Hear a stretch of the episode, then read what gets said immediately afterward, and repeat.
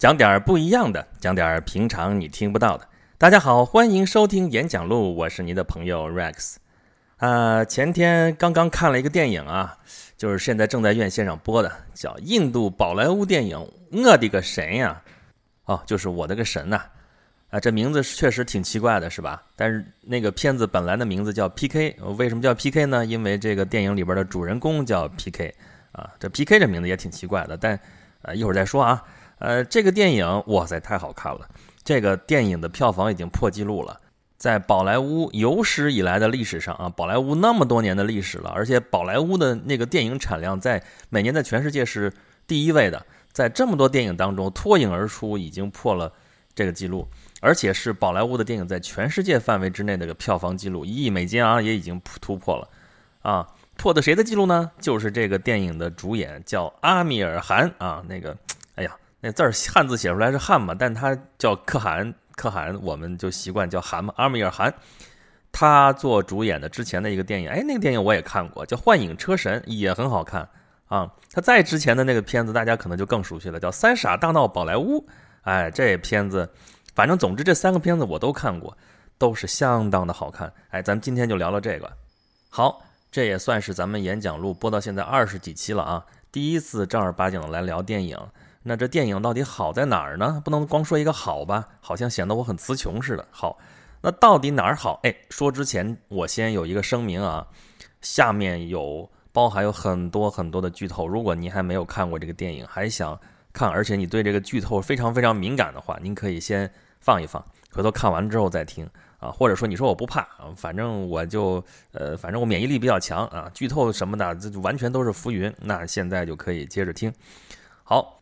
首先，第一点，这个宝莱坞的运作方式跟好莱坞一样，也都是高度商业化的啊。当然，它的那个出来那片子的特点，我们大家也都很熟悉了，都是高度城市化的了也啊。就是它片子比较长，三个小时要啊，因为它适合那个印度老百姓的观影习惯嘛。他们在那儿，反正时间穷人时间其实多的是，往那儿一坐，三个小时，三个小时里边呢，大量的歌舞，对吧？一看到印度片就是啊，蹦蹦跳跳，唱歌跳舞，怎么怎么着。啊，那个模式化的东西非常多，而且套路也非常的明显，而且是娱乐化非常强。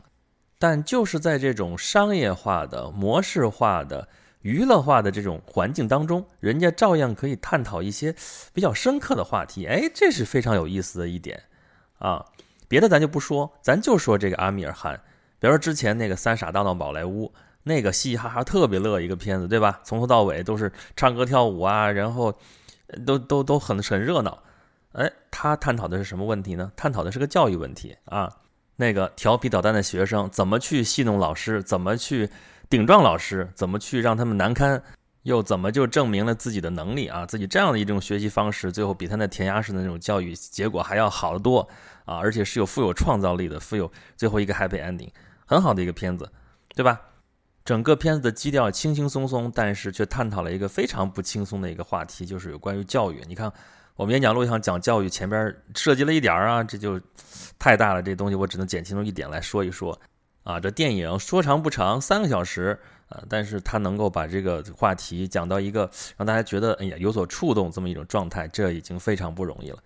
那那这次这个片子叫我的个神啊，我们中文的翻译其实是非常讲究的啊。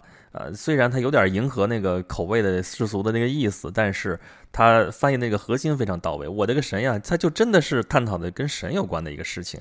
这个事情可是比那个教育更核心的一个问题，尤其是在像印度这样的社会，各种各样的宗教混在一起啊，主流有印度教、什么基督教啊、伊斯兰教、什么锡克教、什么耆那教、什么还有佛教，还有什么，它各种各样这种宗教里边，他们的神都是互斥的。啊，你说你那是你的神，那是你的人，不是我的神。我们这，然后弄得这些教徒之间也都是互斥的，然后互相之间就各种各样的矛盾冲突，然后后来仇杀，大规模的教派冲突，经常来个暗杀，搞个炸弹，什么什么袭击之类的这种事情，连当年的圣雄甘地都是因为宗教的教派冲突，最后就倒下了。啊，这个事情是在印度是非常大的一个事情，也是非常非常深的一个社会问题、宗教问题啊，所以这个片子。能够去探讨这么一个话题，而且是顶住了政府当中的一些官员的一些压力，最后还能拍出来，而且还能够上映，而且还能够获得票房奇迹，这真的是一个奇迹，这只能这么说。这件事情给我们的是一个什么样的启示呢？就是说，特别商业、特别搞笑的片子也可以探讨特别严肃的话题，而且这个片子可以很好看。而就是说，我们通常说的叫好而又叫座，这之间是并不矛盾的啊。你反过来看看我们国内的电影的话，就不太一样。我们想，经常有很多说我们导演有追求啊，我们要拍一个怎么怎么样反映深刻主题的什么什么什么电影，然后就很容易把这个片子拍得特别沉闷。然后反过来呢？如果说我们拍一个商业片吧，我们拍一个喜剧片，我们拍一个啊娱乐大片，怎么怎么怎么着？这娱乐大片一出来，大家一看，哎呀，这又太浅，显得太肤浅，太世俗，就是搞得最后你搞笑就只能纯搞笑。然后呢，呃，表现深刻话题弄成个严肃片，就没人看。没人看嘛，还不拉倒，还要不一会儿说啊，观众这欣赏不了，这理解不了我们的意图，要么就说，哎呀，这个赖人家审查，说这也不让拍，那也不让拍，最后我就只能弄成这个样子，好像全都是别人的错，总之都是别人的问题但是你看人家印度这边宝莱坞电影啊，你再说人家怎么老唱歌跳舞，怎么再说人家商业化，但是人家就可以拍出这样的片子来，这还不值得我们深思吗？第二点，我想说的这个事情就是这个主角的身份啊。这个主角他是一个外星人，他这个给他的设定就是个外星人啊。最近这种片子特别多啊，就这种啊，主角是外星人，或者是有超能力的人啊，或者是有什么特异功能的什么什么人啊。总之他不是人啊，反正就是意志的人，就跟我们普通在外面见到的人很不一样，很不一样。那他其实是一个非常讨巧的一个角度。为什么这么说呢？因为作为一个外星人来讲，作为一个有超能力的人，或者说我刚才说的不是人的一个人来说，他跟我们这些人天生就不一样。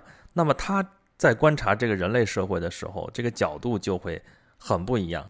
这个让我想到了，就是在表演理论上一个非常著名的原理，就是啊，我们的伟大的戏剧大师布莱希特的呃陌生化效果，或者说叫渐离效果这么一个原理。什么意思呢？啊，咱不说他的那个。具体的那个点啊，咱只说它的原理。原理就是说，你要跳出你的生活之外，从一个外部的角度去反观你自己的这个生活啊，能让它给你有一个渐离的这个一个渐离嘛，就是跟它有一定的距离啊。隔开这个距离之后，你再看你曾经熟悉的东西，然后你会感觉有一种陌生啊，这就是给你一种陌生化的这样一种效果。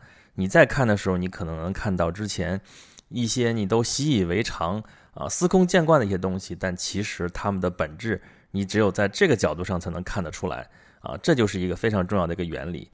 比如说，如果从一个外星人的视角来说我们地球，他可能会这么说：这个星球上有一种生物是由铁壳构成的，它以一种油性的液体为生，呃，它的行动速度非常快啊，在它这里面寄生着另外一种生物，这种生物的行动能力很差啊，它们必须要在这个铁壳的生物当中才能够很快的到达另外一个地方。啊，他其实是在说汽车啊，但是他换了一个角度之后，我们就想一想，哎，好像是这么回事儿。然后呢，你可能会从另外一个你根本没有想过的角度去重新考虑这件事情，它可能会给你带来不一样的效果。啊，这个电影里边也是这样啊，这个外星人叫 P.K. 啊，这 P.K. 是后来给人家给他的外号啊，然后叫来叫去也就这么叫了。啊，在他看来，地球上这些人简直就是太不可理喻了啊！先不说后面那个什么神啊、什么宗教啊这些方面的事情，就说他刚到地球上来的时候发现的问题吧。比如他看到人啊，身上他们的皮肤居然跟跟他不一样，呃，为什么不一样呢？哎，各种各样的都有。后来直到他在一个会跳舞的车旁边才看到，哦，原来人类其实跟他们是一样的，只不过他们穿了衣服，他才知道有衣服这件事儿。啊，再比如说他去买东西，他不知道。这个钱到底是怎么回事？只知道上面印着一个甘地，印着这么一个人头的这么一个一张纸片就可以换东西，所以他从各个地方收集了这个纸片去给人家换胡萝卜啊，最后才知道啊，不是所有的纸片都能换胡萝卜。神也是，他的东西丢了，然后所有的人都说那我们不知道在哪儿，只有神知道，只有神知道，他就觉得神应该是一个特别厉害的人，然后他就到处去求神，求各种各样的神帮他去找这个东西，但是没有任何一个神给他回应。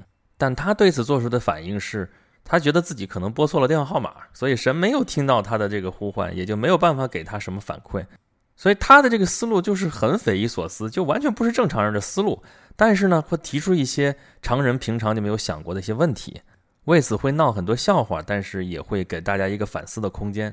所以说，其实这个角度是很讨巧的啊，我们说我们最近有很多这种啊外星人啊什么的片子啊，远的不说，就说最近很火的，之前很火的了啊，之前很火，来自星星的你，对吧？啊，有人说这个我的个神呀，其实就是印度版的来自星星的你，这咱不说谁靠谁的事儿了啊。但其实原理是一样的，就是它引入了一个我们平常碰不到的一个外部的因素来观察我们这个人类社会啊。就来自星星的你，就是说啊，一个在地球上待了四百年的一个外星人在看这帮。会生老病死这群可怜的人类，他的心态会怎么样？